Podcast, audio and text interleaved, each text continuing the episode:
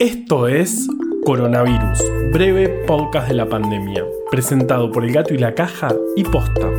Hoy es jueves 20 de agosto, día 154 del aislamiento social preventivo y obligatorio en las zonas con circulación comunitaria del virus del país y día... Creo que está entrando en la ropa, voy a cerrarla. Hoy es jueves 20 de agosto, día 154 del aislamiento social preventivo y obligatorio en las zonas con circulación comunitaria del virus del país y día 74 del distanciamiento social preventivo y obligatorio en las zonas sin circulación comunitaria del virus.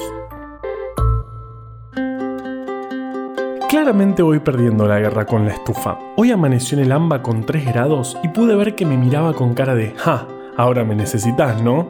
Y sí, la necesitaba. Pero como me indicó el encargado el otro día por videollamada, el problema es que consume mucho.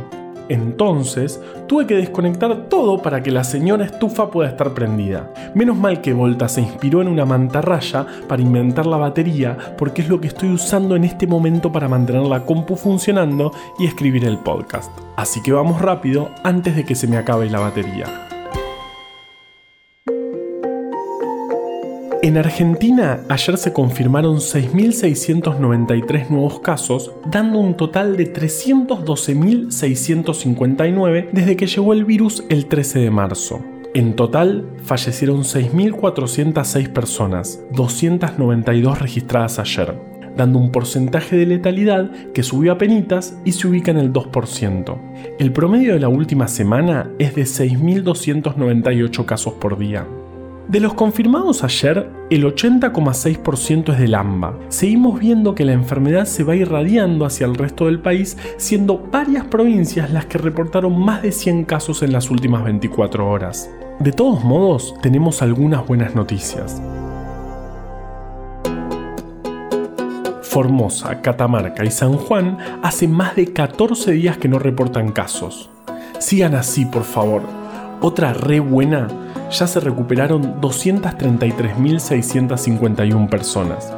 Esta también es buena, aunque tenemos que tener mucha cautela porque es algo que puede cambiar rápidamente y porque además estamos viendo muchos casos. Las personas en terapia intensiva con diagnóstico confirmado de COVID son 1.795, 4 menos que ayer. Y mi buena noticia preferida, hoy es jueves de recomendaciones.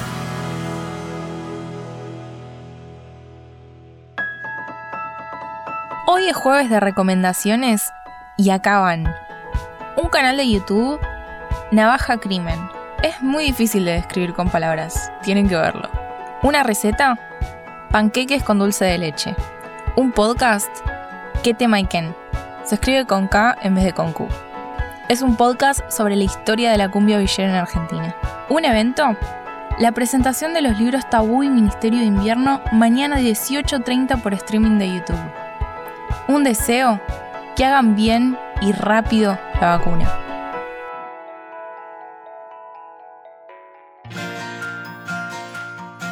Mientras desenchufaba las cosas me pregunté qué pasa cuando uno desenchufa cosas.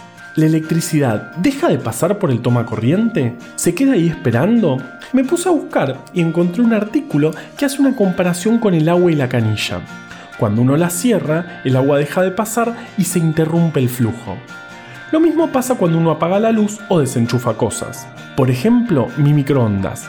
Tiene un relojito que lleva el récord mundial de nunca haber estado en hora. Mientras el microondas está apagado, solo consume energía para mostrar el relojito intermitente en 0.2.00.